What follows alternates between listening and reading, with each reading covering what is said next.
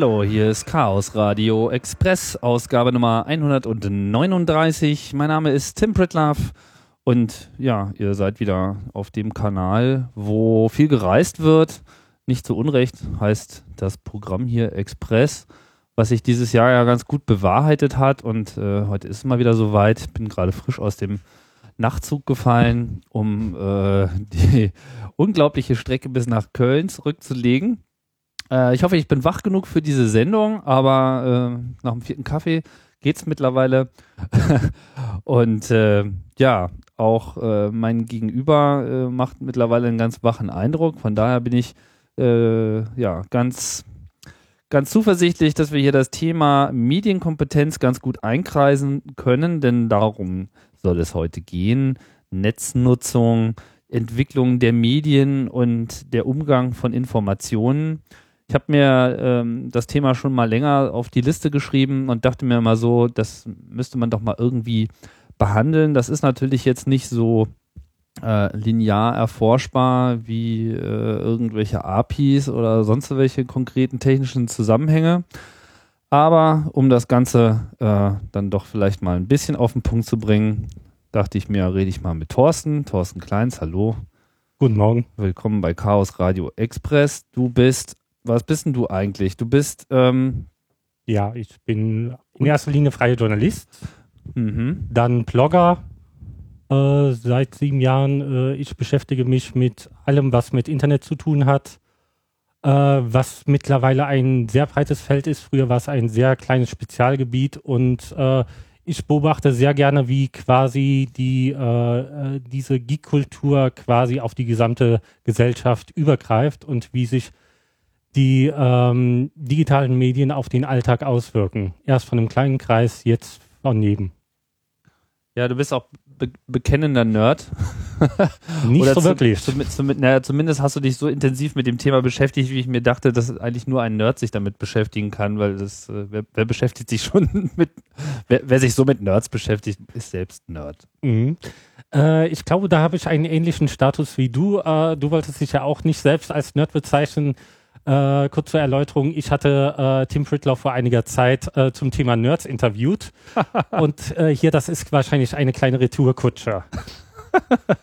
ich wollte mich nicht als Nerd bezeichnen? Das habe ich nicht so gesagt. Doch. Das habe ich so gesagt? Ja. Aber das hast du nicht so ins Endprodukt reingeschnitten. Also es ist nicht wahr. Ich schneide eh nicht. Nur was die Medien am Ende berichten, ist wahr. Das wissen wir doch. Genau, was in der Zeitung steht, ist richtig und äh, jeden Tag passiert genauso viel, wie in eine Zeitung reinpasst. Das ist immer wieder faszinierend. Das stimmt. Und nicht mehr. Nicht mehr, nee, sonst passiert nichts. Ja, ich bin schon Nerd. Okay. Auf meine Art. Jeder ist, glaube ich, so Nerd auf seine Art.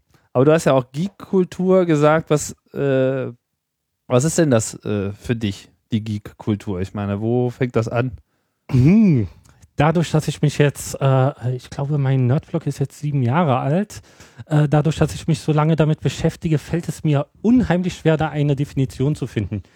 Geeks, das. Äh, Was für ein, also Nerdblog, das ist dieses Nerd ist? Ja, äh, oder Web 2.0 ist, äh, äh, wo ich, äh, das Blog heißt Street Live, äh, wo ich dann angefangen habe, einfach nur Klischees zu sammeln. Ja. Und das Schlimme ist, je billiger das Klischee war, desto mehr Leute kamen und sagten, hey, das ist genau bei mir so. Und äh, wenn ich sage, äh, äh, du suchst per Google deine Hosen aus, kommen plötzlich 15 Leute und sagen, ja, das habe ich gestern gemacht. Äh, Echt? Ich habe mir noch nie bei Google meine Hosen ausgesucht. Ja, das war jetzt ein übertriebenes Beispiel, okay. aber äh, es gab sehr kuriose äh, Begegnungen, wo ich mit Klischee und Realität gespielt habe und dann von der Realität sehr überrascht wurde. Eingeholt wurde es sozusagen sogar auch. Ja, beziehungsweise ich habe die Realität vorher anders wahrgenommen. Du meinst, die Nerds sind noch nerdiger, als das Klischee äh, behauptet? Äh, in anderen Bereichen. Also Nerds äh, äh müssen nicht äh, der, dieses Nerd-Klischee ist ja äh, der fettige, äh, äh, fettige Haare, äh, ungepflegt und so weiter und so fort. Damit kann man Nerds heute überhaupt nicht mehr erkennen. Okay, nur noch zum Teil. Ähm, aber äh, das Wichtige ist eine Lebensweise, eine Art neugierig zu sein, eine Art äh, mit Dingen umzugehen. und auch mit Medien umzugehen. Und da kommen wir jetzt, glaube ich, auch ein bisschen ins Thema. Nerds und Geeks sind quasi die, äh, die Microblogging äh, erfunden haben. Und jetzt sehen wir, was bei Twitter rauskommt, wenn quasi die gesamte Welt diesen Kommunikationskanal benutzt. Ein Nerd-Kanal benutzt. Ja, beziehungsweise ist er jetzt noch ein Nerd-Kanal? Weiß ich nicht. Bin mir auch ehrlich gesagt nicht so sicher, ob das äh, jeder äh, einer war. Ich meine, Twitter, jetzt greifen wir schon so ein bisschen vor, äh, vorweg, aber ich meine, das Ganze ist so, ich finde, also, du hast schon recht, es ist so ein bisschen nerdig gestartet. Nämlich so diese Idee mit, ja, ich schreibe jetzt mal, was mein Status ist und das können dann andere, ähm, ja, verfolgen. Hm. Allein schon sowas wie einen Status zu haben, mhm. ist ja schon an sich äh, eine recht nerdige Geschichte. Nur ist denen das ja dann auch entglitten und es ist ja was anderes draus geworden. Also es mhm. war ja nie als Kommunikationsmedium im eigentlichen Sinne gedacht. Ja. Zumindest nicht als komischerweise passte am Ende das Ergebnis mehr zu dem Namen als ihre ursprüngliche Idee, um es mal so rum. Äh, ja, also über die äh, massive Einbindung von Links. Äh, die Nerds haben das Was tust du ignoriert, haben Links gepostet, haben retweetet und so weiter und äh, quasi die Kommunikationskanäle geschaffen, die äh, Twitter heute ausmachen. Mhm. Aber wir wollten ja eigentlich so ein bisschen ähm, weiter ausholen und nicht mhm. nur über Twitter reden. Mhm. Äh, Stichwort ist Medienkompetenz, ein Begriff, der, ich habe keine Ahnung, seit wann der schon äh, in der Runde ist. Mir kommt es so ein bisschen vor äh, ewig. Mhm. Ich weiß auch nicht, wer den erfunden hat. Am Ende war es mal war Holland, ich weiß es nicht. Könnte man jetzt einfach mal so behaupten. Mhm. Ähm, Tatsache ist, es ging, äh, und das war ja auch schon immer so ein bisschen die Antwort, auch ähm, der aufgeklärten Computernutzer, ich will jetzt mal nicht so sehr auf diesen Begriff Nerd rumreiten, die äh, die Technologie sehr wach und auch von Anfang an ja positivistisch begleitet haben, gesagt haben, naja, alles hat so Chancen und Risiken und äh, klar, man kann jetzt die ganze Zeit immer alles verteufeln und äh, ganz furchtbar finden, würde das ja bei vielen äh, Sachen, die so einmal in den Mainstream schwappen, beobachten kann, aber äh, es kann ja auch irgendwie, nicht, nicht, nicht alles ist schlecht. so locker gesagt. Und der Begriff Medienkompetenz war dann eigentlich so ein bisschen auch der Sammelbegriff für so die, die Antwort nach dem Motto, äh, was beschwert ihr euch? Wenn ihr euch nur ein bisschen länger damit beschäftigt, dann werdet ihr das schon irgendwie ins Hirn kriegen und dann wird das für euch normal und dann werdet ihr sehen, dass äh, die Sonne scheint und das Gras sprießt und äh, der Himmel ist blau und das wird dann alles ganz toll. Mhm. So. Jetzt die Frage, natürlich, wie weit sind wir denn da jetzt äh, vorangekommen? Gibt es, sagen wir mal, elektronische Medien, über die man sinnvoll kommunizieren kann? Gibt es technisch betrachtet seit Anfang der 80er Jahre äh, real in diese Gesellschaft gekommen ist es wahrscheinlich erst Mitte der 90er. So mit dem ersten Webboom, denke ich mal, ist das so ein bisschen angekommen. Und seit Anfang 2000 fängt das an, sich so langsam zu verfestigen. So, das ist ja auch so ein bisschen dein Einstiegszeitpunkt mhm. äh, gewesen? Ich weiß nicht, was hast du vorher äh, gemacht? Mhm. Ich, äh, du bist nicht direkt ins Internet hineingeboren worden. Äh, nein, ich äh, äh, komme von quasi ganz vom Lande. Damals hatte ich nur einen Amiga 500 zu Hause und konnte darüber, habe den nicht als Kommunikationsmaschine benutzen können. Und dann bin ich nach Köln gekommen, um mein Studium zu beginnen. Und da wurde mir auf der Messe äh, von äh, einer Amiga-Userin gezeigt, was man mit einem Modem machen kann. Und das war für mich eine Offenbarung. Weil äh, die äh, neuen Kommunikationsmöglichkeiten und die Informationsfülle, auf die man zugreifen konnte, also äh, vorher habe ich tatsächlich Videotext gelesen und das für eine sehr gute Idee gehalten weil da konnte ich mich abseits der äh, 20 Uhr Tagesschau und abseits der äh, Lokalnachrichten äh, in der äh, Zeitung, die einmal am Tag kamen, aktuell informieren.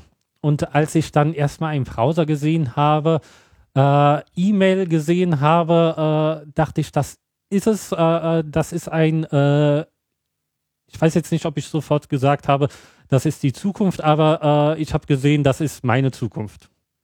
Weil diese äh, Vielfalt der Informationswege äh, damit umzugehen und mich damit zu beschäftigen, das war, äh, glaube ich, sofort klar, dass ich das machen will.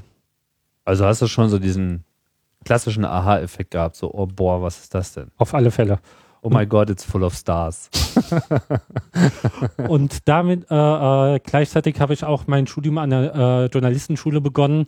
Von daher bin ich auch sehr in die journalistische Ecke dann gleich reingekommen. Mhm. Und bist dann, dann auch schnell, sagen wir mal, zu so einer Art Internetjournalisten geworden. Also das ja. ist ja, das Netz ist dein Thema. Mhm.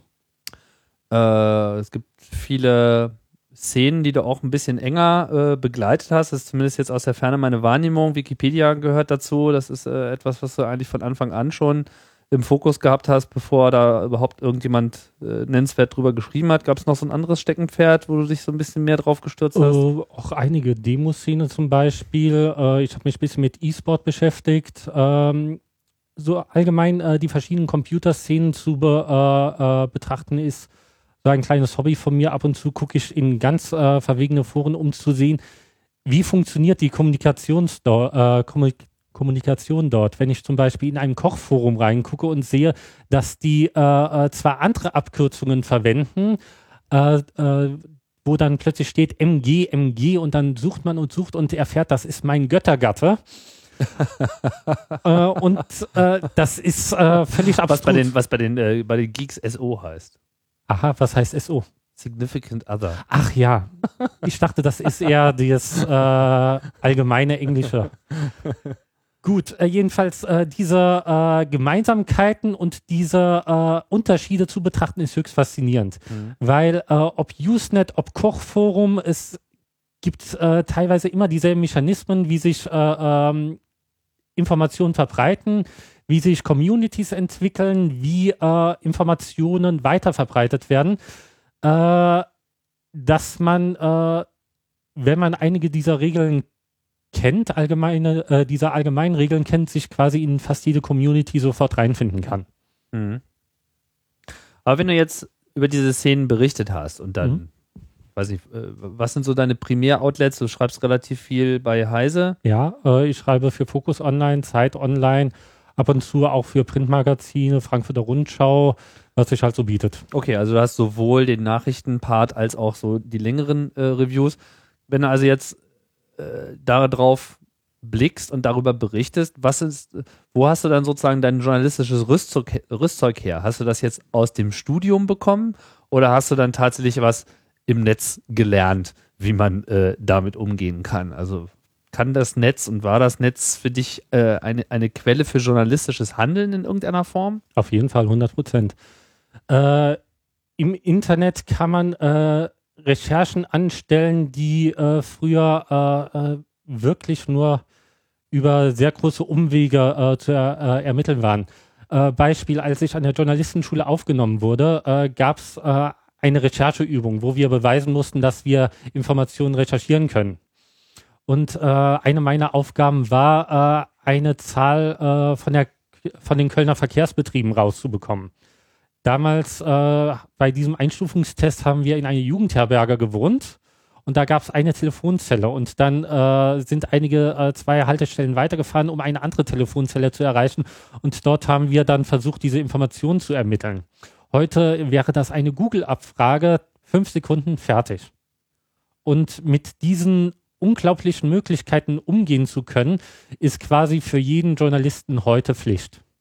Und äh, äh, teilweise äh, ist es deprimierend, äh, wie wenig es manche können. Teilweise ist es auch unheimlich faszinierend zu sehen, äh, welche Mechanismen doch schon äh, in der Breite angekommen sind. Aber wenn es jetzt so einfach ist, dann müsste es ja eigentlich auch folgerichtig viel mehr Leuten gelingen, gut journalistisch zu arbeiten. Ne? Hast du den Eindruck, dass die journalistische Qualität und Quantität insgesamt zunimmt? Äh, das Problem ist, äh, dass man, äh, dass die Vereinfachung dafür gesorgt hat, dass der Journalist sehr viel mehr Aufgaben übernehmen muss. Er muss nicht mehr nur recherchieren und schreiben. teilweise ist in den USA auch beneidenswert so, dass sie getrennte Schreiber und Rechercheure haben, was in Deutschland nie, jedenfalls nicht in der Breite so gewesen ist, sondern äh, heutzutage muss ein Journalist sich ums Layout sorgen. Er muss gleichzeitig auch äh, für Community Support sorgen. Er bekommt die Leserbriefe direkt auf den Schreibtisch. Von daher äh, wird einem äh, viel der Möglichkeiten, die durch das Internet äh, gegeben werden, auch wieder weggenommen, weil das Zeitbudget sinkt. um tatsächlich äh, zu recherchieren. Und wie hältst du das? Ich meine, hast du, äh, nimmst du auch deine Leserbriefe äh, an? Äh, Liest du deine Heise-Forum-Einträge zu deinen Artikeln? Äh, ich schaue auf alle Fälle in die Foren rein. Äh, allerdings, äh, wenn tausend Beiträge sind, kann ich natürlich nicht alle lesen. Es gibt bestimmte Codeworte, worauf man achtet. Wenn da zum Beispiel Ed Heise als Überschrift steht, dann ist da mit hoher Wahrscheinlichkeit ein Tippfehler, den ich gemacht habe. Mhm. da da muss ich auch ein bisschen das Heise-Forum verteidigen, was sehr oft als reine Ansammlung von sehr äh, besserwisserischen Menschen gesehen wird, äh, was es, ja, äh, was es de facto auch ist, aber man kann tatsächlich noch Informationen daraus extrahieren, die einem sehr weiterhelfen, auch als Journalist. Ist das dann nicht mit allen Foren so? Äh, Knuddels? Aber ich meine, hat sich jetzt beim Heise-Forum konkret irgendwas Spezifisches herausgebildet, was man jetzt da besonders wertschätzen sollte? Ähm, doch, das Heise-Forum hm, sagen wir es mal so, es ist äh, quasi äh, die Entwicklung, die viele Communities äh, gehabt haben, äh, zum Beispiel auch Wikipedia. Äh, es ist primär äh, mal entstanden als, ja, schreibt eure Kommentare zu den Artikeln. Und für manche Menschen ist daraus ein Lebensraum geworden. Und daraus haben sich auch Initiativen gebildet. ganz früher gab es dann diese Organisation äh, Stop 1984 oder No 1984, Stop die 1984. Stop 1984, die sich aus dem Heiseforum gebildet hat und die auch eine der Vorläuferorganisationen, korrigiere mich, wenn ich falsch liege, vom AK Vorrat war. Das liegt zeitlich davor, ja. Ich weiß mhm. jetzt nicht, wie der, der direkte Zusammenhang äh, im Einzelnen war. Äh, aber prinzipiell äh, aus diesem Zweckgebundenen wurde dann ein Lebensraum. Mhm. Das äh, Internet generell ist ein Lebensraum geworden, aber äh, aus so zweckgebundenen Communities entwickeln sich äh, Lebensräume. Man kriegt den Menschen nicht aus der Kommunikation raus. Wenn äh, äh selbst äh, sehr, sehr fachspezifische Foren haben dann plötzlich eine äh, Alltagsecke, wo dann jemand fragen kann, äh, wo kriege ich einen Gebrauchtwagen her? Äh, ach, äh, diese blöde GEZ und da habe ich wieder einen lustigen Cat-Content gefunden. Also mit Menschen nee, kriegst du nicht raus. Du meinst, Einzelne setzen sich sozusagen an diesen Kommunikationsorten einfach fest und sind dann da. Ja. Und, und, und fühlen sich da irgendwie wohl und betrachten dann auch die Neulinge als Eindringlinge und dann wird es schwierig? Äh, nicht nur, das ist natürlich ein Aspekt davon, aber es sind auch nicht nur Leute, die sich festsetzen, sondern äh, ein Neuling kommt in ein äh, Forum und äh, fragt halt was zu dem einen Thema, dann kommt man aufs andere Thema und es entwickelt eine Eigendynamik. Kommunikation ist äh, etwas sehr Menschliches und die Menschen äh, mit all ihren Fehlern beziehungsweise mit all ihren äh, komischen Eigenarten äh, prägen Kommunikationskanäle, die ganz anders gedacht waren.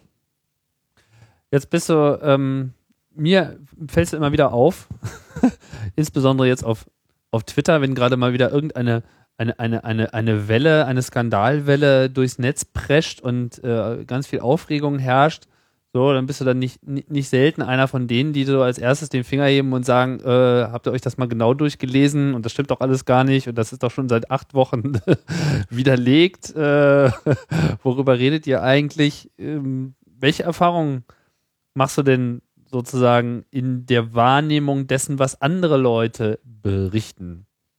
Äh, es ist manchmal deprimierend. Äh, wir haben, äh, Twitter ist ein sehr schönes Beispiel für ähm, Kommunikationsprozesse, die extrem beschleunigt wurden. Also äh, die Dynamik eines Retweets, äh, also äh, diese Nachricht, äh, diese Kurznachricht, die immer weitergegeben wird, hängt äh, sehr davon ab, wie sie formuliert wurde. Wenn ich äh, den gleichen Sachverhalt einmal in äh, äh, sehr sachlich formuliere und einmal äh, dick Skandal davor schreibe, dann was wird sich weiter verbreiten? Die Nachricht mit dem Skandal davor. Selbst wenn es kein Skandal ist. Äh, dennoch äh, würde ich jetzt nicht sagen, dass äh, Twitter eine reine Skandalmaschine ist, äh, sondern äh, es ist quasi ähm, die Möglichkeit zu beobachten, wie Menschen sowieso kommunizieren. wenn du tatsächlich ein, äh, dein Aufnahmegerät äh, auf äh, weit äh, ähm, äh, beziehungsweise ähm, als Richtmikrofon in der Kneipe einsetzen würdest, würdest du natürlich auch äh, äh, hören, wie Leute über die täglichen Nachrichten berichten, die relativ wenig mit Zeitungsberichterstattung zu tun haben. Die sagen dann nicht, GM präsentiert Pläne zur Opel-Sanierung, sondern ach, die Amis, äh, äh, die werden uns jetzt ausnehmen, die haben uns ausgebotet. Und äh, Twitter bietet einfach die Möglichkeit, Leute zu beobachten, wie sie funktionieren, wie sie sprechen, wie sie Informationen wahrnehmen. Das echte Leben. Ja, äh, natürlich äh, hat auch das Medium äh, Einfluss darauf, äh, wie äh, Informationen sich weiter verbreiten.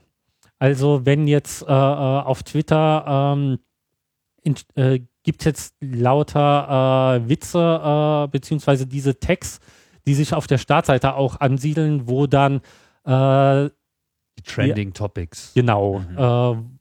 Die dann sehr häufig äh, entweder die Revolution im Iran sind oder das neueste äh, Witz-Topic, äh, was man nicht beim ersten Date äh, sagen sollte oder äh, du bist ein Liberal, wenn und äh, dann ergänzt halt jeder in seinen das, 140 Zeichen. Das Meme des Tages sozusagen. Genau. Ja.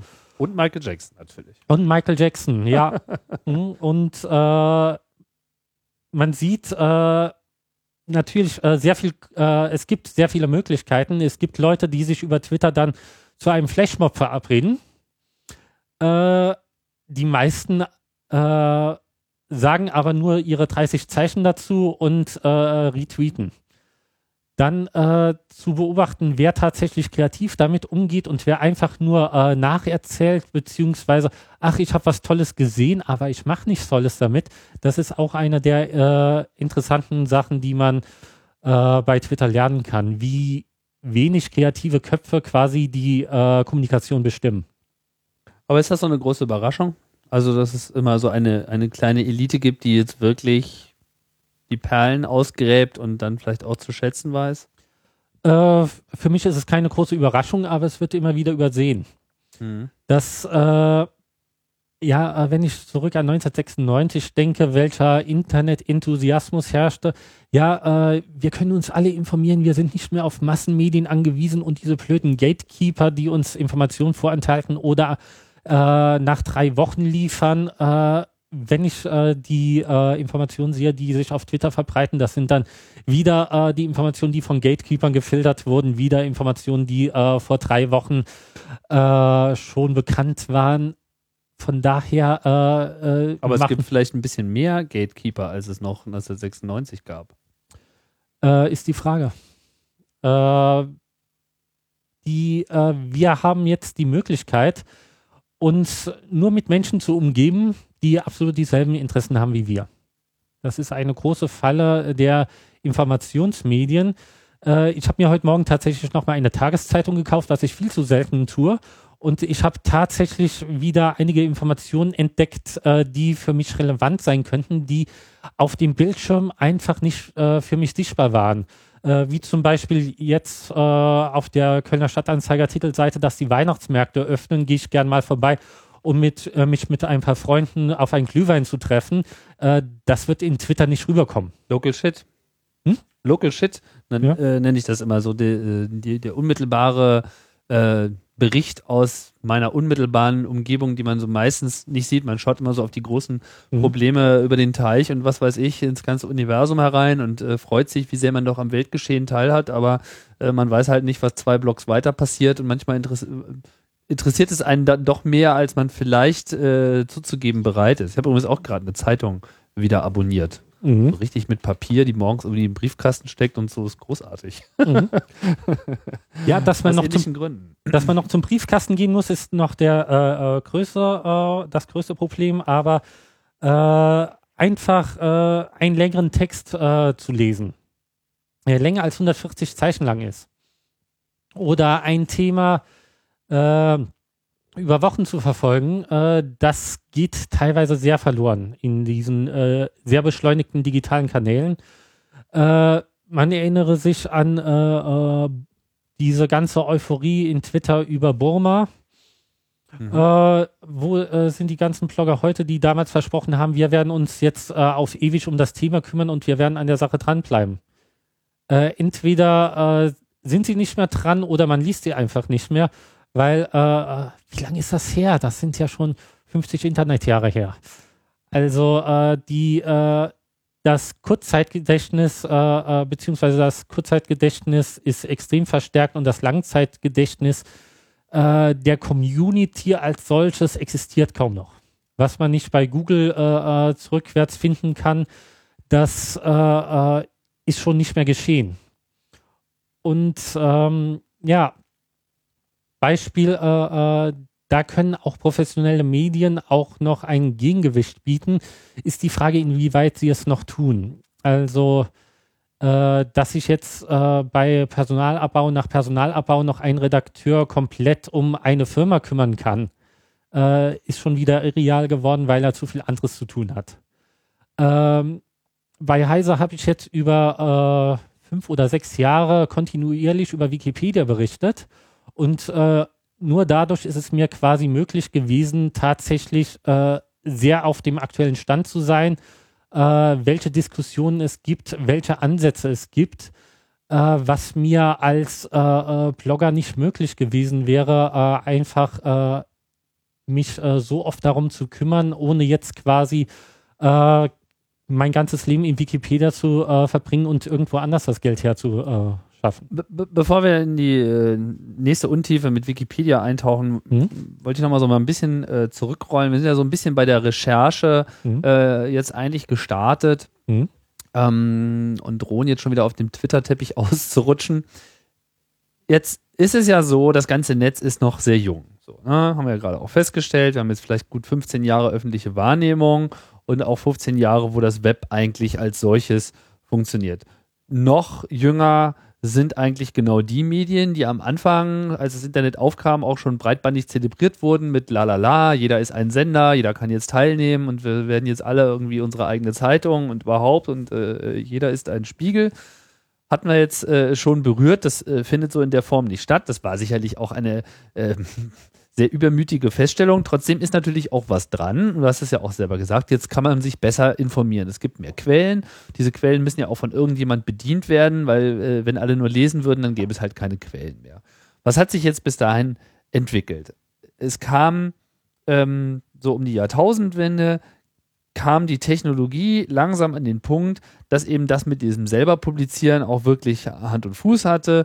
Erste Leute haben irgendwie umfangreiche Webseiten gestartet und dann gab es so die nächsten äh, ja, Push mit, mit Blogs. So, weil Blogs machten es nun wirklich einfach und haben vor allem auch, sagen wir mal, die, die Methodik der Benutzung einer Webseite das erste Mal halbwegs standardisiert und auf so einen Punkt gebracht, wo viele Leute was mit anfangen konnten. Manche nutzen es halt so ein bisschen für ihre Tagebuchperspektive, andere eben, um einfach äh, Nachrichten zu berichten oder sonst wie die Welt zu kommentieren. Jetzt kann man sagen, dass im Vergleich zu den äh, anderen Medien im Netz, jetzt will ich mal das Internet sozusagen nicht als Gesamtmedium, äh, sondern eher so als Universal-Medientransport äh, verwenden und mal schauen, was die kleinen Atome da drin so machen. Und die Blogs erscheinen mir ja schon mittlerweile einen gewissen Reifegrad erreicht zu haben. Und zwar sowohl was die Befüllung der Leute, die es schreiben, betrifft, als auch was äh, das Lesen und Benutzen betrifft. Weil so wie heute alle wissen, was eine Tageszeitung ist und wie man die zu nehmen hat, äh, muss sich das natürlich beim anderen Medium auch äh, umsetzen. Man merkt, dass so, so diese ganzen Missverständnisse immer, die aufkommen, so Twitter ist neu und dann glauben alle erstmal, das wäre das, ja, oder Facebook ist neu und dann denken alle, das wäre das fünf Jahre später stellen sie fest, naja, das war es dann doch nicht so, sondern nur so ein bisschen und eigentlich ist es aber was anderes. Und bei Blogs äh, war es sicherlich ähnlich. Da hatten wir ja Ewigkeiten diese Tagebuch, äh, nicht wahr? Die Leute schreiben ihr Tagebuch im Web, äh, Debatte. Davon redet mittlerweile keiner mehr zurecht, wie ich finde. Und jetzt haben sich halt so Sachen herausgebildet wie äh, The Huffington Post zum Beispiel, Huffington Post in, äh, in den USA ähm, kennst du denn noch andere, also wie siehst du sozusagen konkret jetzt mal das, diesen, diesen äh, Themenbereich Blogs, wie sich das entwickelt hat und kennst du da Blogmedien, die auch deinen Zuspruch finden? Hm. Also äh, ich habe einen sehr vollen Feedreader. Äh, Blogs sind äh, tatsächlich eine sehr große Bereicherung, weil man sehr viel äh, mehr Sichtweisen finden kann, dass man sehr viel mehr ja, dass man auch anders experimentieren kann beim äh, Veröffentlichen. Also ich bin als äh, äh, äh, ich bin gleichzeitig Journalist und Blogger und genieße es sehr, dass ich diese zwei unterschiedlichen Kanäle äh, äh, zur Verfügung habe. Als Journalist bin ich sehr, sehr sachlich. Als Blogger kann ich auch äh, bisschen auf die Pauke hauen. Und ja, die Blogs, die ich am meisten schätze, die sind schon jetzt wieder im Bereich Journalismus angekommen. Wenn ich zum Beispiel äh, Netzpolitik sehe, die äh, äh, dann äh, die ähm, Sicherheitslücken aufdecken, äh, das habe ich dann äh, für Heise auch öfters mal gemacht und ich war sehr gespannt, welche Erfahrungen die damit machen, wenn die Firmen anrufen, weil es war teilweise etwas frustrierend früher, als ich äh, niemand um Datenschutz gekümmert hat, den äh, Leuten zu vermitteln, um Gottes Willen, ihr habt da eine riesen Sicherheitslücke, dichtet das ab und äh, da dann an die Leute ranzukommen, das hat teilweise drei Tage lang gedauert. Oh, heute geht's mittlerweile in einem Tag, wenn man über die Pressestelle geht, äh, um denen zu sagen, äh, kümmert euch drum. Aber zurück zum Blogs. Ähm, ich lese äh, sehr oft Blogs von Journalisten.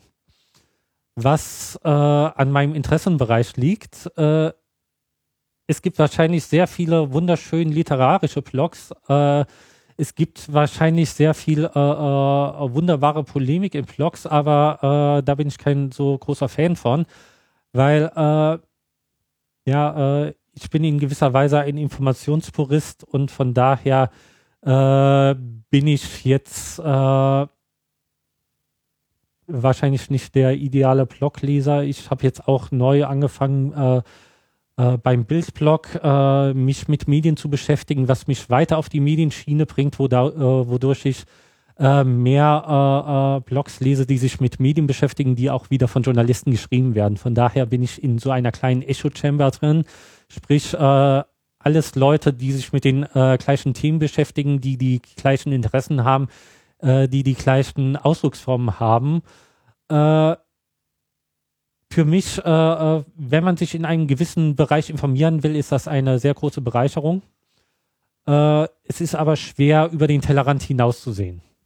Jetzt bin ich wieder irgendwie etwas konfus gewesen. Was war nochmal die ursprüngliche Frage? Äh, eine, eine Bewertung von Blogs ist. Hast du dich so ein bisschen äh, erstmal bei den Journalistenblogs, meine, was macht die Journalistenblogs äh, wertvoller für dich, außer dass du jetzt auch Journalist bist und gucken willst, wie die anderen so arbeiten? Ist das jetzt schreiben die einfach besser oder? Sie haben mehr Erfahrung mit Informationen umzugehen, äh, Informationen prägnant zu vermitteln. Hm.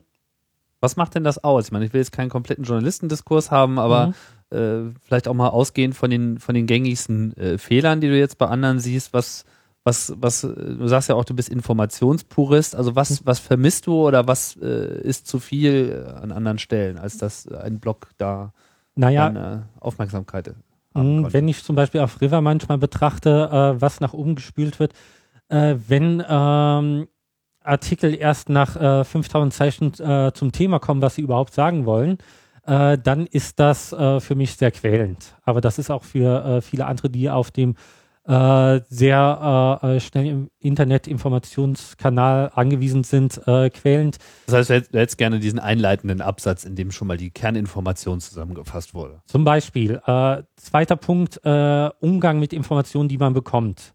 Wenn dann Spiegel-Stories oder Artikel von Publikumsmedien plötzlich als Skandal wahrgenommen werden und man weiß, wenn man ein bisschen sich mit dem Thema auseinander gesetzt hat, ja, äh, diese Nachricht ist nicht neu oder äh, da fehlt der entscheidende Hintergrund. Äh, diese, äh, man muss auch die andere Seite betrachten, beziehungsweise man muss das in den Kontext einordnen.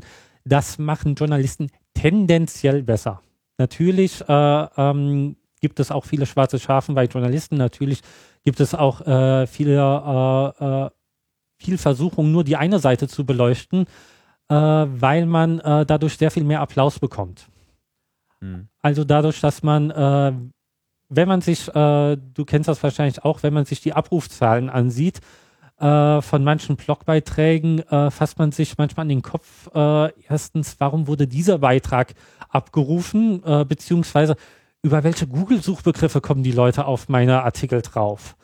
Und da fragt man sich wirklich, habe ich mit meinen Lesern tatsächlich äh, irgendwie ein gemeinsames Level, ein gemeinsames Interesse?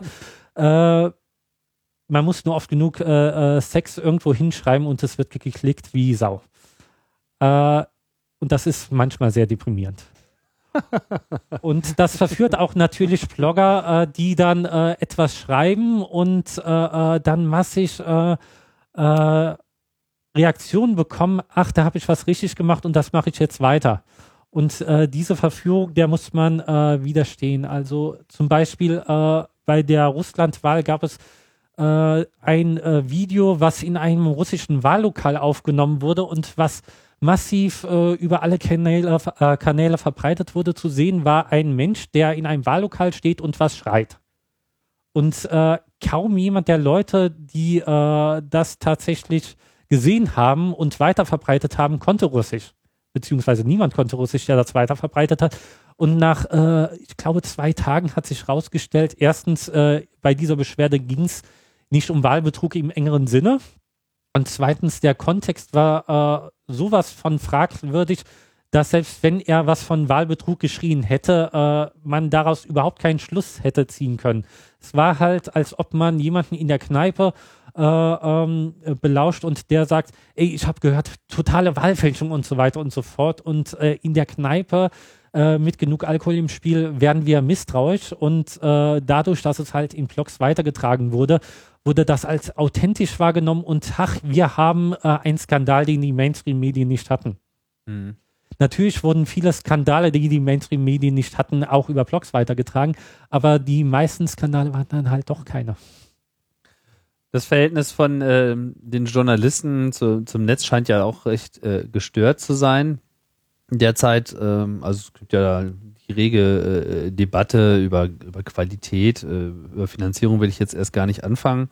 Ähm, ich hatte es jetzt schon mal erwähnt, es gibt ja so Projekte wie die Huffington Post, die sich so ein bisschen als alternative äh, Netzöffentlich, also Medienöffentlichkeit von Anfang an verstanden hat und sich, wenn ich es richtig verfolgt habe, auch so, sagen wir mal, sich quasi im Blog-Style langsam zu so einem eigenen Medium hochgearbeitet hat, mittlerweile relativ viel Aufmerksamkeit erhält. Ist das ein ist das so ein Role Model äh, für wohin die Reise hingehen kann? Weil die ja mittlerweile dann auch über eigene Spenden äh, doch schon auch Geldaufkommen haben. Keine Ahnung, wie sich das bei denen zusammensetzt. Sicherlich auch über Werbung und ja auch Leute mittlerweile dafür bezahlt werden, dort zu schreiben. Mhm.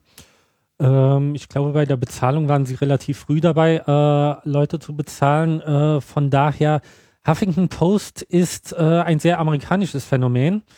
Und ähm, ich weiß nicht, ob das die äh, Medienrevolution ist, beziehungsweise ob das so viel mit Vlogs zu tun hat, weil äh, Huffington Post ist natürlich das liberale Gegenmedium zu dem äh, äh, rechtskonservativen Talkradio in USA. Huffington Post äh, ist äh, äh, quasi äh, der konzentrierte Liberal Media Bias. Äh, es wird nur aus einem Standpunkt berichtet. Es kommen nur Leute zu Wort, die äh, einer gewissen politischen Denkrichtung entsprechen. Und äh, äh, was teilweise bei der äh, New York äh, Times angeprangert wird von der breiten Öffentlichkeit nach dem Motto, ihr berichtet nur von für die liberale intellektuelle Elite. Ähm, das ist dafür, das ist bei der Huffington Post natürlich sehr viel konzentrierter der Fall. Ähm, ist das aber nicht auch typisch für ein, für ein internetbasiertes Medium, dass es einfach sehr viel mehr Gruppierungen um ein bestimmtes Kernthema gibt? Äh, ja, das ist natürlich äh, sehr viel mehr äh, im Internet so. Ähm, die Frage ist, ist es äh, tatsächlich Crowdsourcing oder hätte Huffington Post äh, auch mit einer anderen Technik äh, ohne quasi die Publikumsbeteiligung die Verbreitung gefunden? hätte jetzt quasi, äh, ähm, wäre über Kabelkanäle in den USA das Internet verbreitet worden, mehr so ein AOL-Modell, dann wäre Huffington Post auch möglich gewesen. Okay.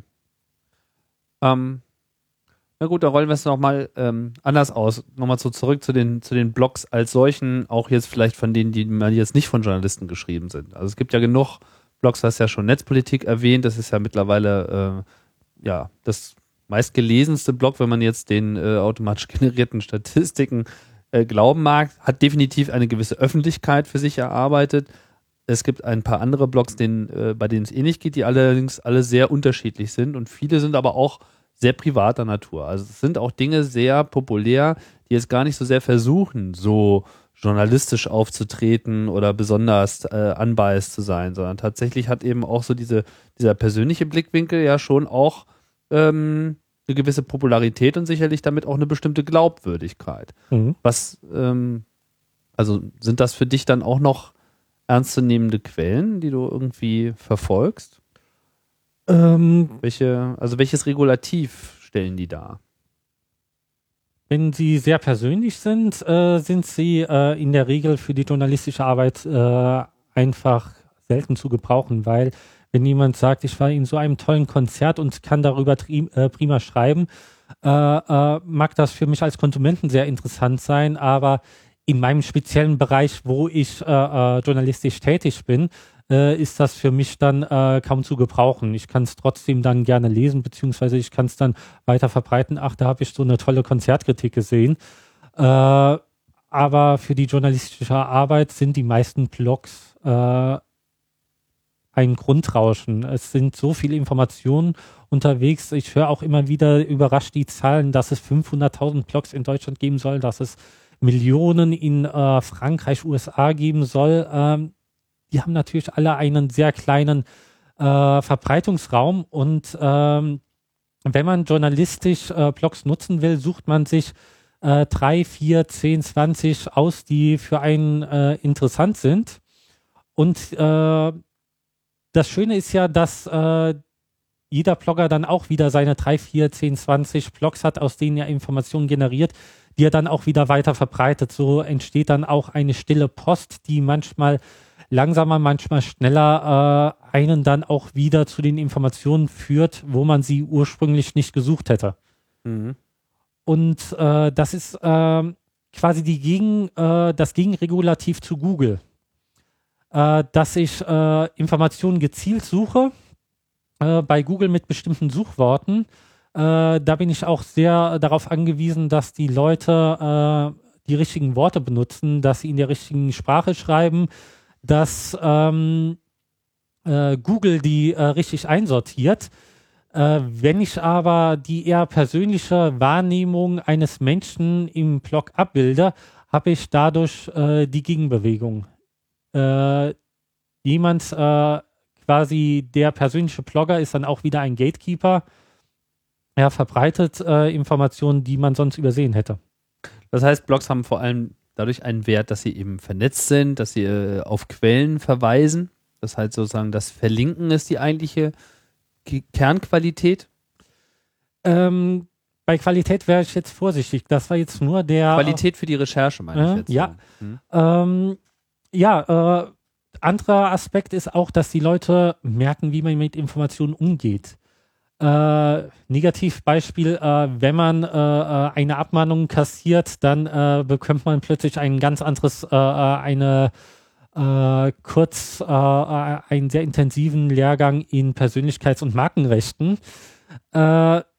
beziehungsweise wenn jede Blog-Installation hat primär mal die Kommentare offen.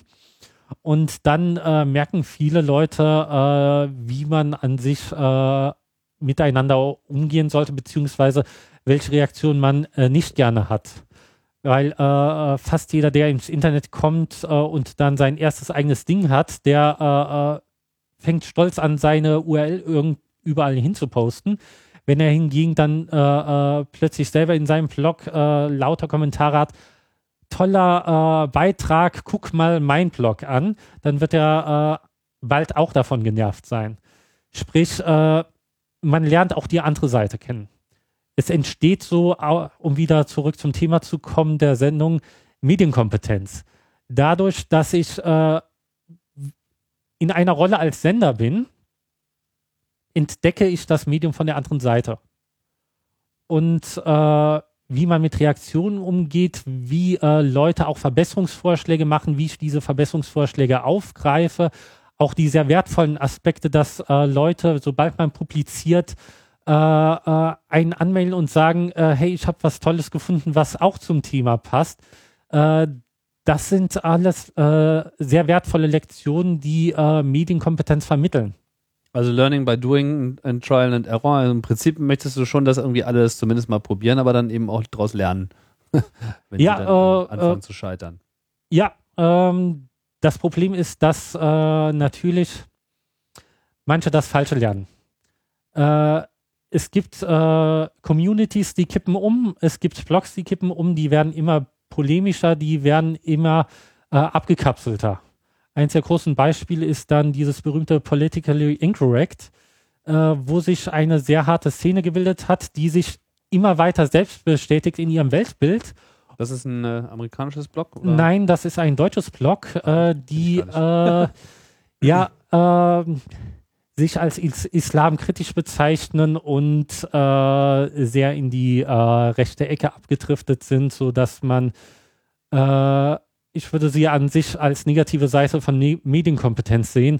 Ach, PI alles klar, okay, jetzt weiß ich, ja, was du meinst. Hm? Die auch hier in Köln angesiedelt waren früher und auch mal äh, mittlerweile, früher waren dort kleine Aufkleber an Ampeln, die dafür geworben haben. Mittlerweile sind diese kleinen Aufkleber immer noch da und äh, aber teilweise schon eindeutig ausländerfeindlich, rechtsradikal, nationalsozialistisch. Äh, ich weiß nicht, ob die gleichen Leute dahinter stecken, aber äh, durch die Möglichkeiten des Internets äh, bestehen natürlich auch die Möglichkeiten der Radikalisierung, sich nur noch mit äh, gewissen Leuten abzugeben. Mhm.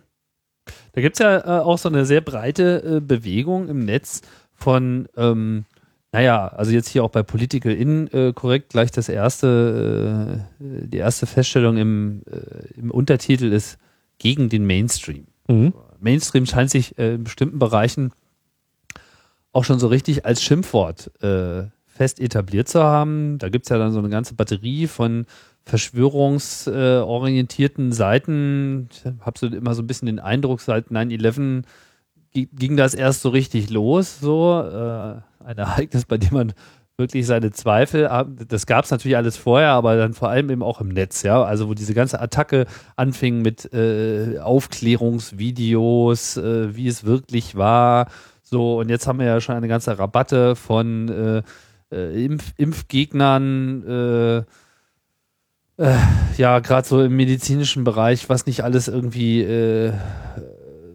nicht, nicht stimmt, dann jetzt äh, gerade ganz wild in der Debatte halt so diese die Klimaskeptiker-Fraktion. Also ich will jetzt gar nicht sagen, dass die einen jetzt äh, recht haben oder nicht recht haben, aber ganz offensichtlich entbrennt, entbrennt da im, im Netz ein äh, Kampf, wo es sehr viele Medien gibt, die dann sehr doch wirklich sich extrem in diesem, wie das hier so schön steht, in diesem gegen den Mainstream-Ding verfangen, was dann auch schon so so religiöse äh, Charakterzüge manchmal kriegt.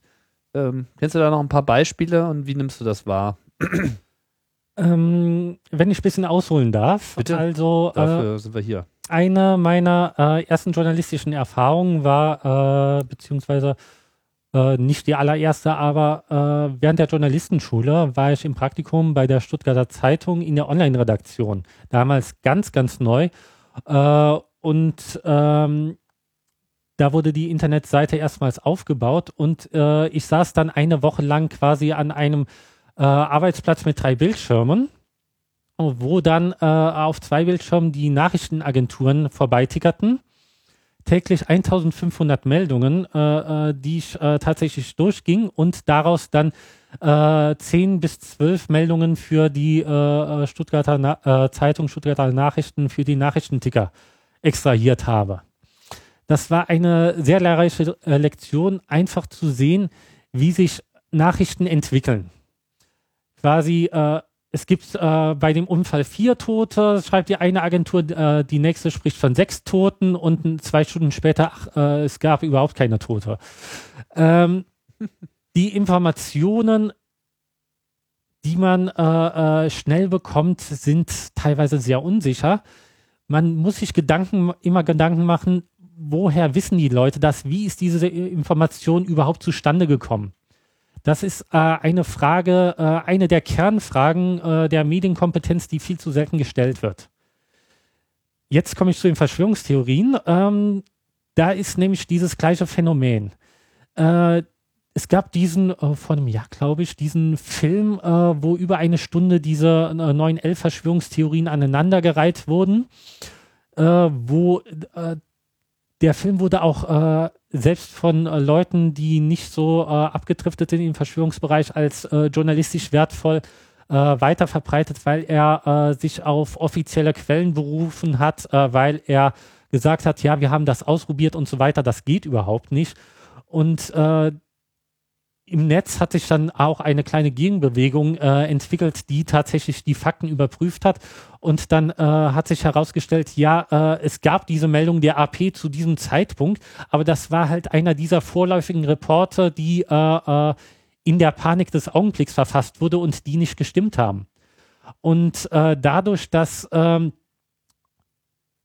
während der Attacke äh, auf das äh, World Trade Center sind ja auch Internetleitungen beschädigt worden, sind viele Medien in Notbetrieb äh, gegangen, weil ihre Kommunikationskanäle auch beschädigt wurden. Äh, dadurch äh, wurden auch viele Gerüchte schnell verbreitet, weil jeder was lesen wollte. die dann so wie hier was war das, CNN oder BBC berichtet, das Haus ist eingestürzt, im Hintergrund ein sogenanntes Live-Bild, wo das Haus hm. dann noch zu sehen war, sowas. Genau. Äh, und äh, daraus kann man, aus diesen Fehlinformationen kann man alternative Erklärungsmodelle stricken, die auf den ersten Blick äh, äh, logisch erscheinen. Wenn man dann aber den Kontext sieht, ja, wie ist das damals entstanden und dann nochmal nachrecherchiert, ja, kann man tatsächlich im äh, äh, mit dem Handy im Flugzeug telefonieren, dann bricht das Ganze wieder zusammen. Mhm. Also ähm, man muss sich die Frage stellen, wo kommen Informationen her, was für ein Interesse haben Leute, äh, das zu verbreiten. Äh, eins der großen, äh, äh, äh einer der großen Schwachpunkte äh, der äh, 911 Verschwörungstheorien ist, was hätte Bush für ein Interesse dran gehabt, quasi das World Trade Center in die Luft zu jagen. weil mit Motiven und so weiter kann man sich sehr kann man sehr viel spekulieren, aber richtig überzeugend wird das dann nie. Und ähm, ja, äh, jetzt müsste ich nochmal auf die Frage zurückkommen. Naja, wie, die Frage ist natürlich auch, wie, wie, wie, wie geht man jetzt mit diesen Kanälen um? Ja, man in mhm. zunehmendem Maße bilden sich halt äh, so Instanzen heraus, die so alle die Wahrheit für sich gepachtet haben. Das, was man dem, dem Mainstream in Anführungsstrichen ja auch immer äh, unterstellt. So, mhm. ja, jetzt merkt man, jetzt hat man sozusagen noch neben dem Mainstream hat man noch so einen so Nicht-Mainstream, der äh, eigentlich genauso dogmatisch, wenn nicht noch äh, dogmatischer herkommt, manchmal bei bestimmten Themen, ist zumindest der Eindruck, den das auf mich macht. Äh, wie kann man jetzt aussortieren? Dann nehmen wir mal so ein richtig komplexes Thema, diese aktuelle Klimadebatte. Ja? Wird die Erde jetzt wärmer oder nicht. So, ich habe dann auch in meinem Umfeld irgendwie solche und solche. Ja, da gibt es irgendwie die äh, überzeugten Langzeit-Umweltaktivisten, für die ist das irgendwie einfach mal gesetzt, das Thema, weil das war schon immer so und jetzt äh, haben wir was dagegen zu tun.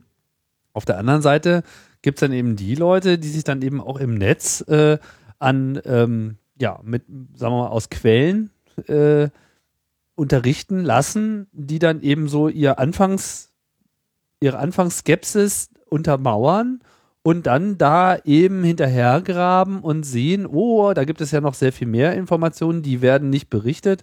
Da, ja, was weiß ich, äh, weiß der Geier, wie viel Millionen El Gore mit äh, Umweltschutz verdienen möchte und so weiter. Ähm, so, und jetzt steht man da so als Dritter daneben und weiß schon gar nicht mehr, äh, wie soll man das jetzt überprüfen? Also was, was sagt mir jetzt sozusagen die Lehre der Medienkompetenz dieser kleinen äh, aber feinen äh, neuen Wissenschaftsdisziplin, wie ich jetzt äh, diese äh, Gegenwelten gegeneinander abwägen soll. Mhm. Wie die äh, Medienkompetenzwissenschaftler dazu stehen, weiß ich jetzt nicht, aber mh, mm, zwei verschiedene Aspekte. Äh, wenn eine Mail ankommt, die dir einen Job anbietet, hast du gelernt, das ist Spam. Beziehungsweise du äh, hast gelernt mit gewissen. Deswegen habe ich immer noch keinen. äh, ja, das könnte. Äh, nee, ist mir noch nicht passiert, aber das ist schon manchen Leuten passiert, dass ernst gemeinte äh, Jobangebote äh, äh, tatsächlich zuerst als Spam abgehakt wurden. aber man hat gelernt, auf gewisse Wortkombinationen zu reagieren und das dann als Blödsinn abzuhandeln. Mhm. Und äh, äh, wenn irgendwas von Kialis äh, in einem Mailbetreff steht, ob da eine Eins drin ist oder so, dann äh, äh, lösche ich das un ungesehen weg äh, mit einem ganz kleinen Risiko, dass ich tatsächlich eine wertvolle Information weglösche. Mhm. Ähm, wir müssen lernen, äh, damit umzugehen. Wenn ich äh, in meinem Berufsumfeld ist es so, wenn ich in einer Pressemitteilung lese, äh, Dings, Dings, Dings ist eines der führenden Unternehmen in so und so und da steht nichts weiter, um diesen äh, äh Anspruch zu belegen, äh, dann ist es in der Regel so, dass das kein führendes Unternehmen ist, sondern dass es einfach eine kleine Klitsche ist von einem Ein-Personen- Haushalt, der meint, er müsste mal auf die Pauke hauen und sich als groß darstellen, um ernst genommen zu werden äh, wenn man sich ein bisschen äh, mit äh, gewissen Szenen äh, beschäftigt, lernt man gewisse Muster zu erkennen und äh, Sachen einzuordnen. Äh, das richtig in den Kontext setzen kann man aber nur, wenn man sich wirklich kundig macht.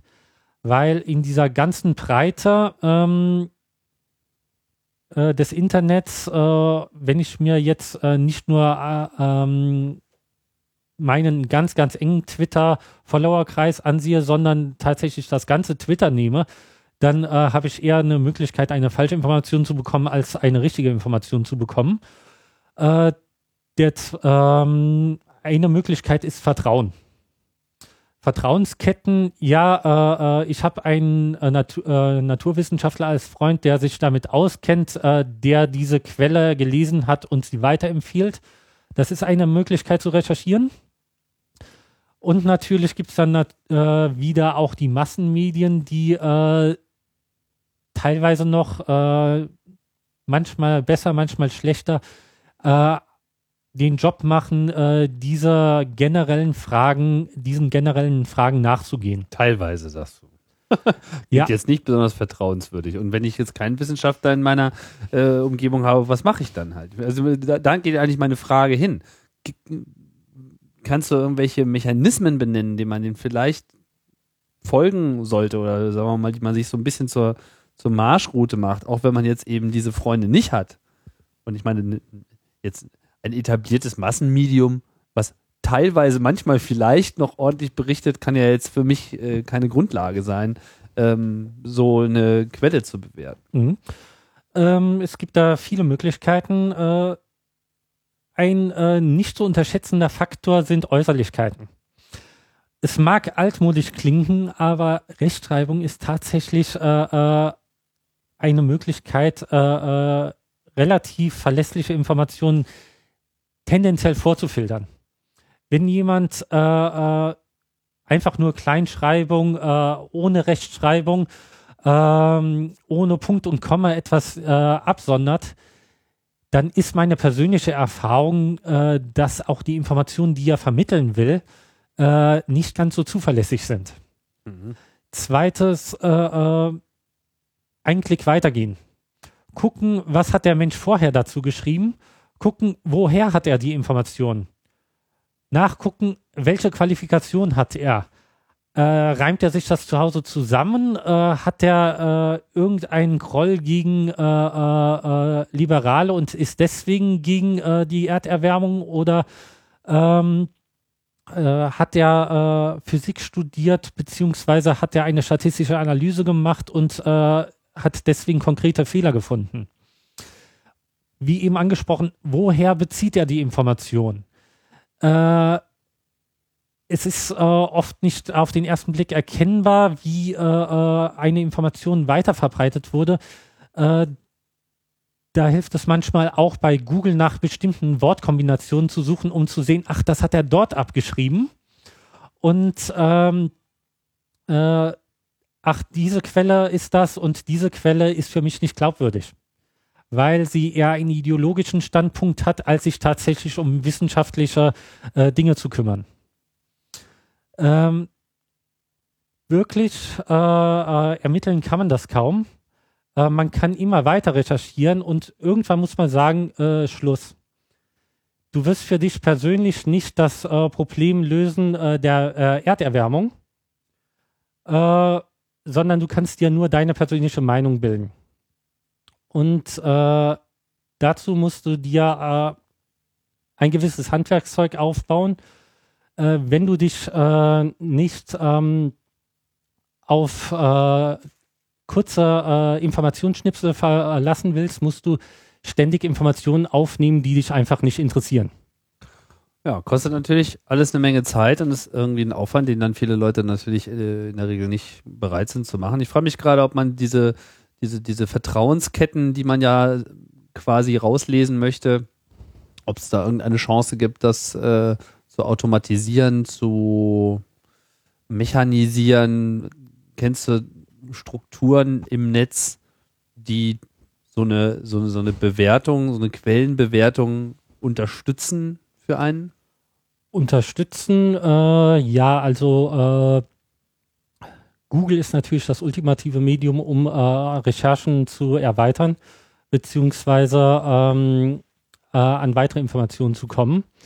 Äh, auch die erweiterten Google-Optionen äh, zum Beispiel herauszufinden, äh, welche Links führen zu einem Beitrag.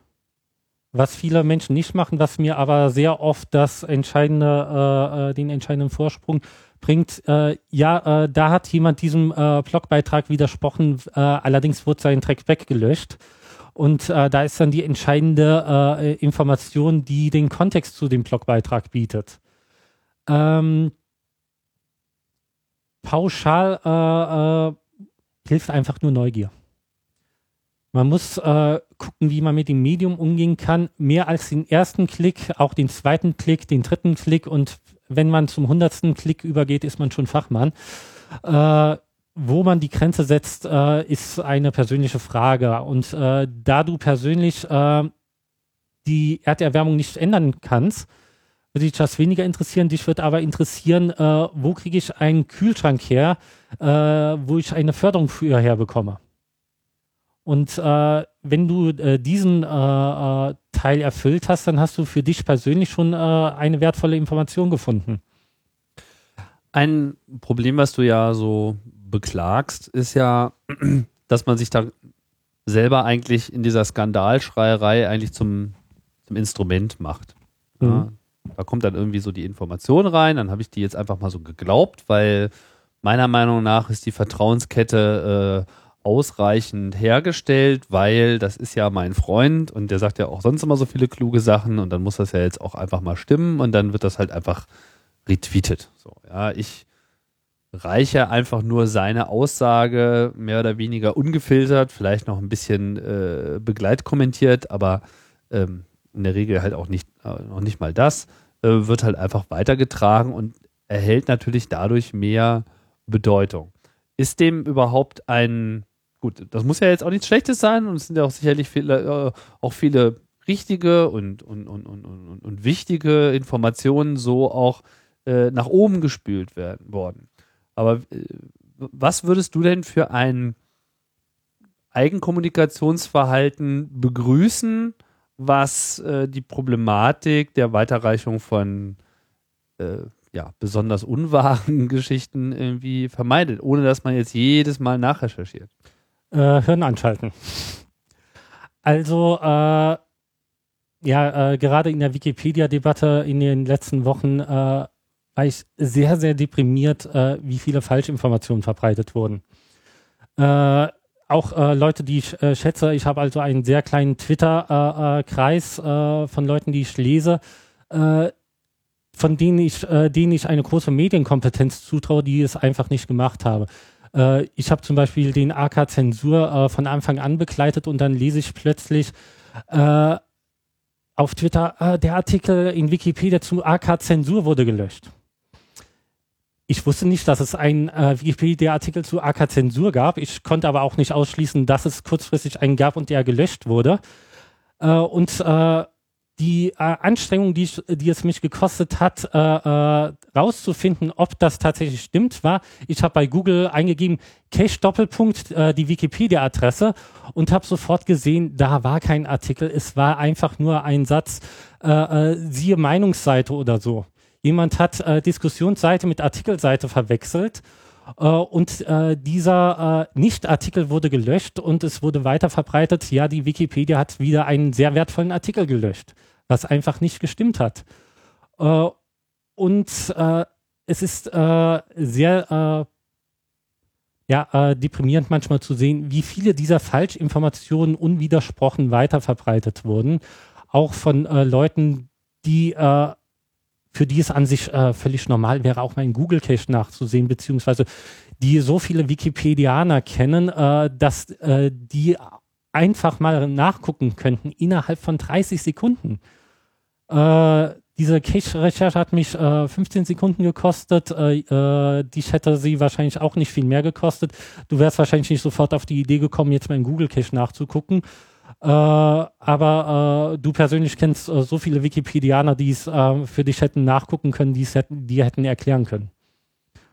Dass diese Mühe, diese Gut, geringe da hab ich, da Mühe. Hab ich natürlich jetzt, da habe ich jetzt wieder so ein, so ein, so ein, so ein Privileg, ja, meines, meines Bekanntenkreises. Aber das gilt ja eben für viele Leute nicht. Ich meine, mittlerweile gibt es einen äh, Artikel über den Arbeitskreis. Ja. War dann wahrscheinlich auch die Folge davon. Vielleicht ist das, ist das sozusagen die Methode, sich einen Artikel zu äh, verschaffen in der Wikipedia, dass man beklagt, man sei gelöscht worden, obwohl man noch nie existiert hatte, dann wird man aus Trotz aufgenommen. Ja, das ist eine sehr verbreitete Methode. Äh, es kommen Wirklich? jeden Monat äh, äh, Pressemitteilungen von aufgebrachten jungen Unternehmern raus, dass sie in der Wikipedia gelöscht wurden und sie machen dann das große Gegenprojekt und äh, gerade gestern kam wieder äh, die nächste Erklärung. Ja, wir machen das große Gegenprojekt zur Wikipedia. Äh, bei uns kann man auch Webseiten anmelden und hier gibt es keine Zensur. Und dann habe ich äh, ne, mal wieder den Klick weitergemacht. Die gleiche Firma hat vor äh, äh, sechs Monaten schon ein Gegenprojekt zur Wikipedia angekündigt, das äh, heute nicht mehr erreichbar ist. Und äh, dann noch einen Klick weiter gemacht. Äh, die Firma, die angeblich eine der führenden Firmen bei äh, SEO, also Search Engine Optimizing ist, die ist unbekannt in dem Markt. Von daher ein bisschen Mühe machen beim Verbreiten, beim Retweeten, äh, ein bisschen das Vertrauen hinterfragen, dass man in manche Quellen hat. Das würde ich mir manchmal wünschen.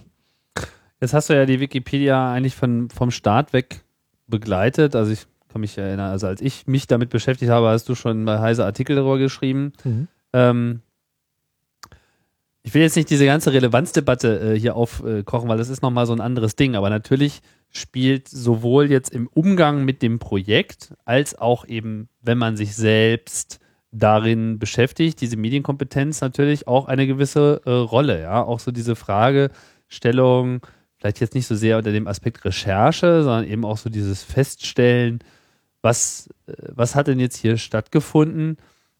Offensichtlich gibt es ja ein Problem. Also äh, kann nicht so viel Aufmerksamkeit um diese ganze Geschichte geben, ohne dass da nicht Probleme vorherrschen? Wie, wie hast du das wahrgenommen und woran hakt es? Ähm, natürlich äh, gibt es äh, äh, Probleme mit Wikipedia. Äh, teilweise gibt es auch äh, Probleme einfach nur in der Wahrnehmung. Äh, Wikipedia wurde von Anfang an plötzlich in die demokratische Ecke geschoben. hey, das ist ein demokratisches Objekt, das war es nie jeder, der in, äh, Internet-Communities kennt, weiß, äh, äh, mit Demokratie ist äh, relativ wenig zu gewinnen. Meist sind es äh, Administratoren, die sich äh, darum kümmern, dass ein Beitrag in ein Trollforum verschoben wird. Es sind relativ unverbindliche Regeln, die man vorgeben kann, weil irgendwie sämtliche Eventualitäten vorher in einem Regelwerk zu äh, unterzubekommen, das auch irgendwie alltagstauglich ist, das ist ein Ding der Unmöglichkeit. Es ist auch äh, ähm, in dieser ganzen Wikipedia-Debatte äh, sind auch wieder äh, diese Missverständnisse der Wissensvermittlung äh, aufeinandergeprallt, beziehungsweise äh, es gibt das Miss Missverständnis, dass Wissen einfach nur irgendwo mal das Wissen irgendwo einfach nur aufgeschrieben werden muss und dann ist es in der Welt. Äh, die Wahrheit ist, Wissen ist Arbeit. Wissen ist viel Arbeit. Wissen muss gepflegt werden. Und äh, diese Notwendigkeit äh, wird oft nicht gesehen. Und daraus ergeben sich dann viele Probleme. Ähm, wie jetzt Wikipedia konkret mit dem Problem umgeht, das ist äh, äh, verlässliche Quellen zu finden, ist jetzt die Quadratur des Kreises. Früher, Brockhaus hatte einfaches, äh, äh, einfache Methode, äh, die haben genommen, was in der Unibibliothek stand und äh, von den äh, Koryphäen des Fachs äh, zitiert wurde. Es gibt Zitatdatenbanken, aus denen sich Wissenschaftler bedienen können. Dieser ganze verlässliche, eingespielte Kreis, der wird jetzt aufgebrochen. Und die Wikipedia hat alles als relevant angesehen, was im Brockhaus stand und jetzt wird keiner mehr publiziert. Äh, Wikipedia. Die Wikipedia ist äh, äh, sehr früh darauf äh, äh, auf diesen äh, Schuh gekommen. Wir gucken an, wie viele Google-Treffer es zu einem Thema gibt. Und wir wissen, wie leicht man Google-Treffer manipulieren kann quasi, sie sind erst von äh, den, Enzyklop den klassischen Enzyklopädien als äh, die äh, Leute, die absolut flapsig mit Quellen umgehen, äh, verschrien worden. Äh, Fehlinformationen wurden skandalisiert nach dem Motto, äh, äh, alle vertrauen Wikipedia und wenn dann drin steht, dass ein US-Journalist was mit äh, dem JFK-Mord zu tun hatte, ist das eine sehr schwere Verletzung des Ganzen. Und äh, jetzt kommt äh, die andere Seite und sagt, ihr seid nicht frei genug ihr äh, müsst alles freigeben, egal ob es stimmt oder nicht. Äh, wie es jetzt konkret äh, in der Wikipedia läuft, da gibt es natürlich viele Probleme, viel Ego. Äh, die Wikipedia, äh, Jimmy Welt hat das am Anfang ganz unterschätzt. Äh, der meinte auch, Wikipedia, um Gottes Willen, das soll doch keine Community werden. Deswegen existieren auch kaum Community-Features. hier soll es nur um Wissen gehen. Und es wurde doch zum Lebensraum nur dadurch, dass es zum Lebensraum wurde, wurde Wikipedia so ein Erfolg. Weil, äh, wenn man sich die Zahlen ansieht, äh, die, äh, die große Anzahl von Wikipedia-Artikeln kommt von ganz wenigen Leuten. Ist wie in jeder Internet-Community. Einige wenige machen den Löwenanteil des, äh, der Arbeit. Und äh, wenn man sich ansieht, wie oft Falschinformationen gezielt gepostet werden, wie oft äh, quasi äh, äh, äh, Flaming Wars in die Wikipedia getragen werden äh, und wie schwer es ist, die rauszusortieren. Wie äh, äh, jeder, der mal mit einem Troll zu tun hatte, wusste, die haben ein halbes Jahr nichts anderes zu tun, als dein Leben schwer zu machen. Und Wikipedia hat einige sehr komische Mechanismen gefunden, damit fertig zu werden, einfach Leute zu frustrieren äh, Leute, die man einfach loswerden äh, will, äh, die kann man mit der 25. Regel von äh, Paragraph 4 äh, der 15. Seite, die niemand findet, äh, zurechtweisen und dann eine Sperrung beantragen und so weiter und so fort. Äh, und damit frustriert man gleichzeitig aber auch die Leute, die konstruktiv arbeiten wollen. Das Lustige ist aber auch, dass sich jetzt quasi in der gleichen Diskussion Leute von beiden Lagern, die sich absolut nicht äh, äh, leiden können, die eigentlich auch äh, die absolut gegensätzlichen äh, äh Standpunkte vertreten, äh, gleichzeitig auf die Wikipedia einhauen. Und wenn man sie dann fragt, was ihre Alternative ist, dann ähm, welche, welche beiden Seiten meinst du denn jetzt, die sich eigentlich nicht vertragen? Ähm, teilweise äh, die Leute, die äh, sehr darauf vertrauen, dass äh, äh, die Offenheit schon zu einem wertvollen Ergebnis, zum Wissen führt und teilweise die Leute, die eher skeptischer sind, aber auch äh, äh, Leute, die äh, äh, Homöopathie vertreten und Leute, die Homöopathie für absolute äh, äh, Bauernfängerei halten. Mhm. Dadurch, dass Wikipedia überall einen Mittelweg finden muss, verkretzt, äh, verkretzt sie sich mit beiden Extremen. Mhm. Und äh, wenn man sich jetzt äh, anguckt, was da für Alternativen äh, aufgezeigt werden, äh, die dann von den äh, Leuten der absoluten Freiheit angebracht werden, die laufen letztlich aber, wenn man zwei Sätze weiterdenkt oder weiter liest, laufen diese Vorschläge darauf hinaus, dass Wikipedia viel geschlossener werden muss. Dass äh, äh, man diese ganzen äh, Diskussionen abwürgen soll, weil niemand möchte diese 50 Kilobyte Diskussionen lesen. Und äh, äh, deswegen wird Wikipedia gerade von äh, auf einem Niveau attackiert, wo nur die Polemik das Bindemittel der verschiedenen Lager ist. Wo dann teilweise auch ähm, Warnseiten von absoluten ähm, äh, Leuten, ähm, also Scharlatane, die in der Wikipedia abgewiesen wurden, machen sehr oft eine Wikipedia-Warnseite auf und sagen, äh, das sind alles äh, Nazis, das sind alles äh, Kommunisten, äh, das sind die großen Zensoren und äh, diese werden jetzt als Kronzeugen verwendet. Aber wenn man jetzt sein Gegenprojekt aufmachen würde, würde man diesen Menschen da nicht haben wollen. Mhm. Hm. Und äh, na, dass äh, zwei Probleme existieren. Wir wissen noch viel zu wenig, was Wissen, wie viel Arbeit Wissen ist. Und das zweite Problem ist, wir kriegen die Egos nicht raus. Aber hat das nicht vielleicht auch ein bisschen damit zu tun, dass einfach zu viel Wert darauf gelegt wird, auf die Wikipedia? Dass es einfach in der kurzen Zeit jetzt zu große Bedeutung erlangt hat. Jetzt ist irgendwie der Brockhaus wird nicht mehr publiziert. Mhm. Jetzt ist das irgendwie so auf einmal das Weltwissen. Und das war ja natürlich auch gerade bei den Nerds, immer wieder bei den Nerds, äh, von Anfang an so ein bisschen der Traum, naja, äh, das ist ja der Anhalter, den wir schon immer haben wollten, per Anhalter durch die Galaxis unser universelles äh, Büchlein, so wo irgendwie coole Sachen drinstehen. Auch in dem Kontext gab es ja interessante Debatten, ja, ob denn das jetzt eigentlich äh, nicht dann doch vielleicht die Enzyklopädie Galactica ist, die dann äh, äh irgendwann mal vom Anhalter ersetzt wurde, weil der Anhalter ja von sehr viel mehr Leuten irgendwie geschrieben wird und so weiter und ja überhaupt viel lebendiger und moderner war, ja. Andererseits habe ich so noch nicht gelesen, erinnere ich mich aber auch an die Passage, wo der Artikel, den Ford Prefect mal über die Erde geschrieben hat, der sehr ausführlich war und über New York und über die Leute, die man lebt und wo man irgendwie einen guten Hamburger kriegt und so weiter, dann irgendwann von der Redaktion gekürzt wurde auf mostly harmless. Mhm. Größtenteils harmlos. Das hätte dann eigentlich auch schon alles gesagt über die Erde. das ist natürlich dann nochmal ein toller Witz ist innerhalb dieses Buches, aber eben auch schön äh, äh, sagt, wie das eben so ist mit diesen Perspektiven. Ja, also man kann natürlich über alles äh, ausführlichst schreiben, aber irgendjemand muss oder zumindest bestimmt am Ende immer irgendjemand, was eigentlich das ja relevante äh, ist und so. Mhm. Ist das überhaupt ein lösbarer Konflikt? Nein. Brauchen wir mehrere äh, Wikipedias? Ja. Äh, lass mich noch mal ein bisschen ausholen. Die äh, die Parallelen zum äh, Anhalter der Galaxis sind noch viel schöner.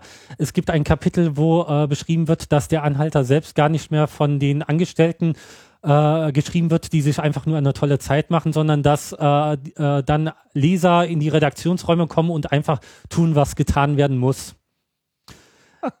Zweiter Gag äh, war auch, dass äh, äh, der große Plapperkäfer von Tral, dass ein Artikel in diesem Anhalter war, äh, der große Plappergräfer von Tral macht äh, Reisenden gerne ein schmackhaftes Menü. Und die Wahrheit war, er macht Ausreisenden ein schmackhaftes Menü, äh, was äh, natürlich dann äh, für den äh, Anhalter eine äh, sehr blöde Information ist. Das ist auch ein äh, eine Sache, die etwas untergeht in der Diskussion gerade. Falschinformationen können schaden wir erinnern uns äh, äh, vielleicht ein paar Jahre zurück, da hatte der CCC das erste große Problem mit äh, der Wikipedia, als äh, äh, Wikipedia äh, drauf bestand, den Realnamen des Hackers Tron zu nennen, wo dann darauf appelliert wurde, orientiert euch mhm. nicht nur Persönlichkeitsrechte, sondern eher auf Anstand wurde argumentiert. Okay. Äh, die Persönlichkeitsrechte wurden später dann im äh, Prozess sehr, sehr äh, äh auf sehr komische Weise ins Feld gebracht. Aber das ist die andere Seite der Offenheit. Falsche Informationen in Wikipedia können Schaden bringen für, für den An, erstens für den Betroffenen ich bin sehr froh, dass kein. Also in dem Fall auch richtige Informationen. Ja. Weil ja, der Name mhm. war ja nicht falsch, mhm. sondern es wurde ja nur darüber debattiert, ob er denn überhaupt erwähnt werden sollte oder nicht. Ja. Äh, gestern habe ich äh, auf einer äh, auf CNN.com gelesen, dass äh, äh, ein Urteil einer äh, Frau, ähm, wo äh, gesagt wurde, nach einem Jahr ist ihre Gerichtsakte bzw. ihr Vorstrafenregister gelöscht. Es wird, wird, immer noch in einem Jahr auf CNN.com stehen mit ihrem Bild. Dieses Problem hatte auch Wikipedia. Wenn es gibt 300.000 Personenartikel knapp auf Wikipedia. Ich bin sehr froh, dass es keinen Personenartikel zu mir gibt, weil es immer wieder Leute gibt. Gibt es einen Artikel über dich? Ich glaube ja. Ja, ja. Äh, es gab wahrscheinlich auch mal Leute, die äh, dann irgendwie äh, Tim Pritloff ist blöd oder äh, da gab es mal Leute, die was äh, Blödes über Tim Pritloff gesagt haben, die das in den Artikel reinschreiben und äh, das ist für die Betroffenen meist nicht so toll. Zweitens, ähm, ich gehe da proaktiv gegen vor und sage so viele blöde Sachen über mich selber. Da kann gar keiner mit. Das ist eine Methode, das ist die Klaus-Eck-Methode. ähm, also, ja, für die äh, Betroffenen äh, ist das oft ein Problem und zweitens für die Leser ist es auch ein, äh, manchmal ein Problem. Äh, schönes Beispiel war jetzt auch äh, der Chunk, der Hacker-Cocktail, der aus der äh, deutschen Wikipedia gelöscht wurde. Ich hätte ihn nicht gelöscht, ich hatte kein Problem mit dem Artikel, aber ich habe das verfolgt und es war spannend zu sehen, es gab tatsächlich ein wesentliches Problem mit diesem äh, Chunk-Artikel, nämlich es gibt, äh, äh, äh es gibt quasi keinen Chunk. Äh, die Leute haben äh, versucht, dann diesen Artikel zu erweitern und Quellen heranzuziehen. Und die Bandbreite der Rezepturen, die angeführt wurde, lag irgendwo zwischen Cuba Libre und Carl Pirinha. die ähm, die Limetten waren entbehrlich, mal war es Crushed Eis, mal waren es Eiswürfel, mal war es Salzrand, mal war Zucker drin. Sprich, es waren äh, sehr viel, sehr, sehr unterschiedliche Cocktails, die unter diesem Namen geführt werden. Was noch kein äh, Problem wäre. Äh, in der englischen Wikipedia äh, wurde dann äh, dieser Satz, äh, er wirkt sehr anregend wegen Alkohol und Zucker und so weiter und so fort. Und dann hatte auch jemand äh, äh eine Studie äh, gezückt, äh, wo äh, vor diesen Cocktails mit Koffein drin gewarnt wurde, dass die gesundheitlich nicht so ganz ohne sind. Das ist dann eine Information, die für Leser wichtig wäre, aber die dann im deutschen Artikel niemals rübergekommen wäre. Warum wäre die im deutschen Artikel nicht rübergekommen? Naja, der Artikel stand schon über ein Jahr drin. Die Leute, die äh, ein Interesse am Chunk hatten, waren einfach nur Fans. Sie hatten kein Interesse dran, dass irgendjemand ihren Lieblingscocktail irgendwie madisch macht. Das ist aber jetzt nur eine These. Das war jetzt nicht wirklich, dass es da so ein Edit war, um dieses Detail gab, oder doch? Äh, dieses Detail wurde jetzt gerade in den englischen Artikel äh, eingeführt, nachdem es diese Riesendebatte gab. Okay, aber das, gut, dann ist das jetzt von dir aber erstmal nur eine Behauptung, dass das jetzt ein Problem hätte sein können in dem deutschen Artikel, der jetzt nicht mehr existiert. Äh, es ist ein, äh, äh, sagen wir mal, alle Wahrscheinlichkeit spricht dafür, weil es halt diesen Artikel lange gab. Der Artikel wurde ja nochmal in dieser Artikelwerkstatt gestellt, im Benutzernamensraum, wo sich dann tatsächlich zehn Leute bemüht haben, äh, noch Quellen heranzuschaffen, äh, die irgendwie zitierfähig sind, äh, wo dann tatsächlich auch ein Blog zitiert wurde, was ein äh, äh, Chunk-Rezept ohne Clubmate äh, enthielt. Äh, äh, das ist ja Frevel. Ja, äh, wo ich mich dann gefragt habe, um Gottes Willen, was ist, gibt es den Chunk überhaupt? Ja, der Chunk ist, ist wirklich ein interessantes Beispiel, weil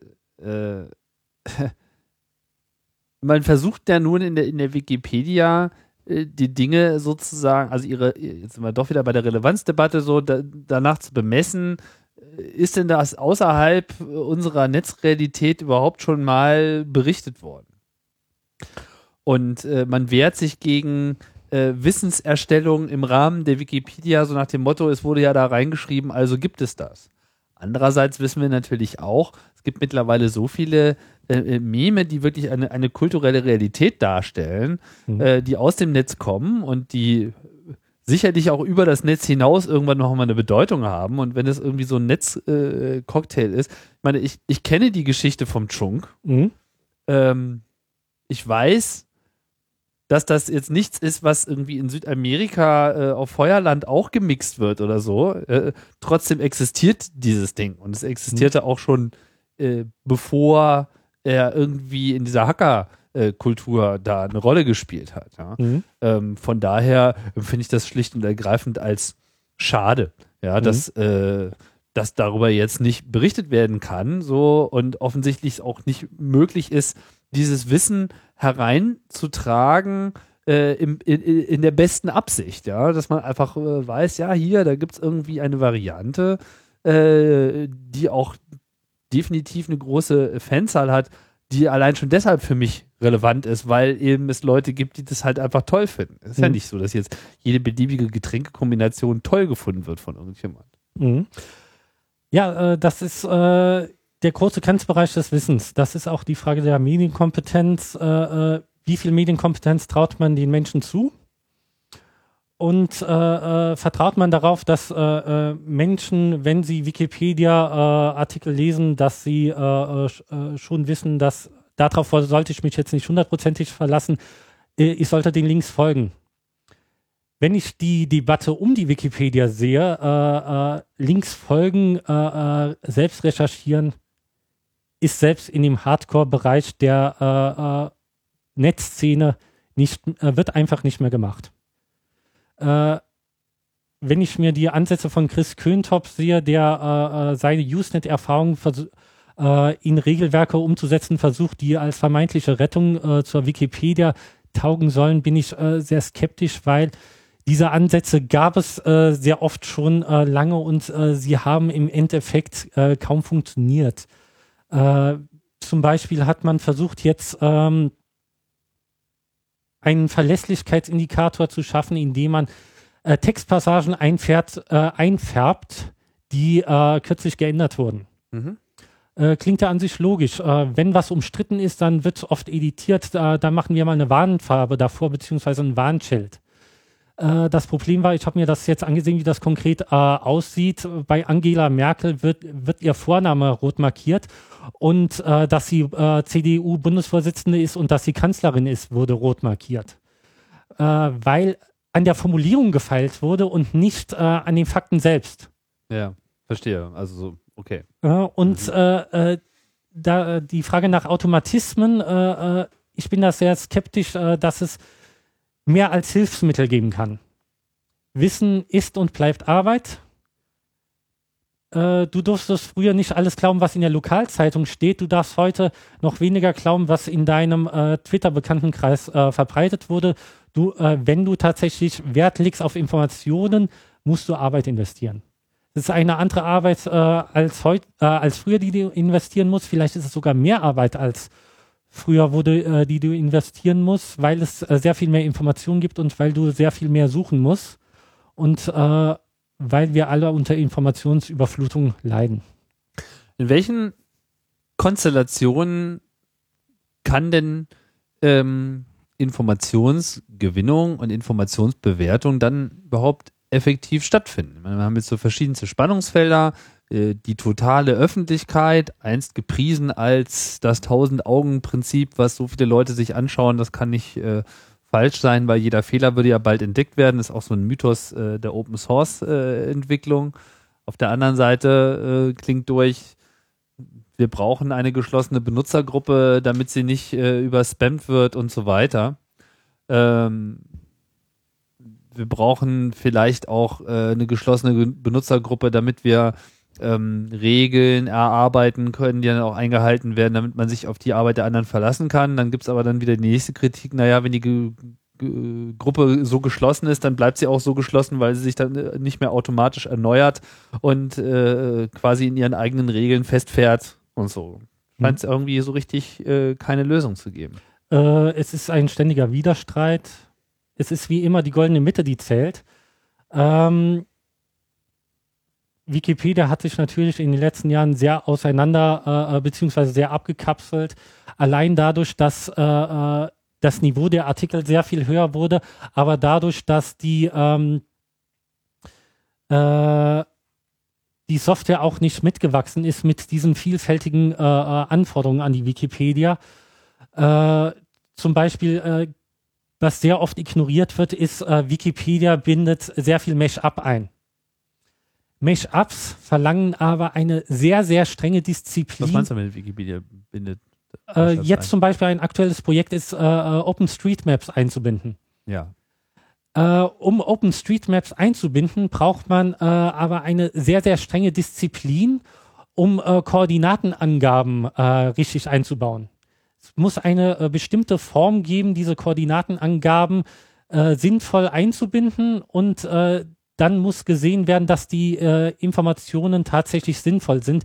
Also äh, wenn ich jetzt äh, vom Kölner Dom äh, eine Karte einbinde, dass da nicht das Autobahnkreuz Köln zu sehen ist, sondern äh, der äh, Umkreis von ähm, vom Domplatz. vom Domplatz. Mhm. was auch oder ISBN-Nummern und so weiter.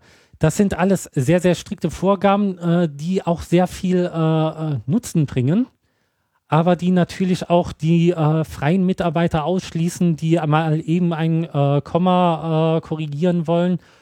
Ähm, äh, Copyright ist auch ein großes Problem, äh, wenn da Leute Sachen hochladen, die eventuell äh, nicht ganz astrein sind, da überhaupt einen Prozess aufzubauen, der Copyright einigermaßen verlässlich absichert, das ist schwer. Kommen wir mal ähm, weg von Wikipedia und vielleicht nochmal so zum Schluss auch äh, nochmal so auf die, die Urfrage, die ja so war mit, ähm, was bedeutet äh, Medienkompetenz auszuleben heute, was sollte man sozusagen berücksichtigen? Jetzt kann nicht jeder äh, immer die ganze Zeit allem hinterher recherchieren. Das äh, ist einfach unrealistisch, das zu erwarten. Fragt sich, was so ein gutes Rüstzeug sein könnte, um generell erstmal ein bisschen ähm, hoax-resistenter zu sein? Mm, gesunder Menschenverstand ist äh, ein großes Mittel, um Hoaxes zu begegnen. Äh, Eigentlich heißt es aber generell erstmal alles immer allem zu misstrauen. also äh, das Vertrauen entsteht eigentlich durch generelles Misstrauen. Kann man das sagen? Äh, das ist meine Lebensart, aber ich würde sie nicht jedem empfehlen. okay, da kommt dann vielleicht wirklich der Journalist bei raus. Ja, also äh, ich äh, schalte eigentlich grundsätzlich auf, um Gottes Willen, äh, äh, da muss doch was falsch dran sein. Äh, und das kann niemand, der nicht davon lebt, durchhalten.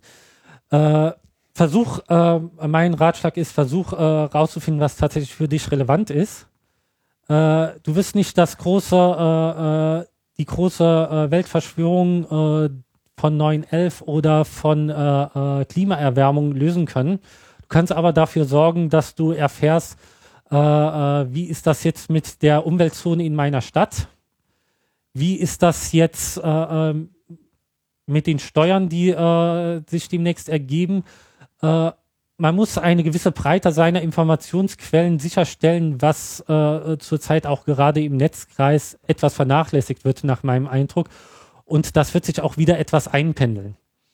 Jetzt äh, die groß, das große Stichwort ist auch wieder Geoinformationen. Äh, es besteht eine gewisse Hoffnung, dass quasi die soziale Funktion, die von der Lokalpresse, die einfach bestand und die für die es noch keinen adäquaten Ersatz gibt, dass die nachzubilden ist, äh, beziehungsweise dass wir Techniken und soziale Mechanismen finden, wieder äh, etwas nachzubilden, was bei den alten Medien doch nicht ganz schlecht war. So, so ein Nachbarschaftsprinzip? Nicht nur Nachbarschaft, sondern auch äh, Leute, die sich aktiv darum kümmern, das rauszusuchen, was für dich interessant sein kann, sein muss. Und denkst du, dass das Modell eines äh, Citizen Reporters, eines Bürgerjournalisten äh, etwas sein kann, was tragfähig ist? Man sozusagen aus seiner Community heraus sich für journalistische Arbeit ähm, zumindest in einem bestimmten Maße äh, finanzieren lassen kann? Ähm, sagen wir es mal so, ähm, Bürgerjournalismus ist absolut nichts Neues. Äh, da, ich habe mein erstes äh, Lokalpraktikum mit 17 gemacht. Da standen dann sehr oft die Bürger mitten in der Redaktion und haben uns gesagt, was denn Sache ist. Äh, die ganze Arbeit äh, im Lokaljournalismus bestand äh, darin, mit Bürgern zu sprechen, beziehungsweise äh, denen auch Möglichkeiten zur Veröffentlichung zu geben. Es gab dann auch die, das Schulprojekt immer, dass Kinder eine Zeitungsseite gestalten können. Ähm, das ist heute sehr viel einfacher wir müssen äh, äh, Möglichkeiten, wir müssen einen neuen gesellschaftlichen Konsens finden, wie wir mit äh, äh Datenschutz beziehungsweise mit Informationen umgehen, äh, wie wir äh, also allein dieser dieses Feld der Persönlichkeitsrechte ist beim Bürgerjournalismus ein, eine ungelöste Frage. Wenn ich über meinen Nachbar berichte, soll das äh, 15 Jahre später noch äh, da stehen, auf das es dann, äh, auf das der Nachbar dann eventuell auf der Titelseite der Bildzeitung steht als Opfer oder sonst was. Ähm, Bürgerjournalismus hat natürlich seine äh, Berechtigung, inwieweit er quasi die Alternative zum Mainstream-Journalismus sein kann, das, äh, da bin ich sehr skeptisch, beziehungsweise das ging immer Hand in Hand und wie es in Zukunft Hand in Hand geht, das ist eine ungelöste Frage. Wir müssen da aufpassen, äh, was passiert. Äh, wir müssen auch darauf achten, dass wir nicht in der äh, Euphorie quasi alles über den Haufen werfen, was früher äh, sichere herausgebildet haben, hat. Ja, dann würde ich sagen, Thorsten, sind wir jetzt hier am Ende angekommen. Anderthalb Stunden durchgeschwatzt. Vielen Dank. Ich bedanke mich auch. Für die Ausführung. Ja, das war Chaos Radio Express aus Köln mit Blick auf Kölner Dom hier. Tolle Aussicht. Genießen wir hier gerade. Sehr hübsch.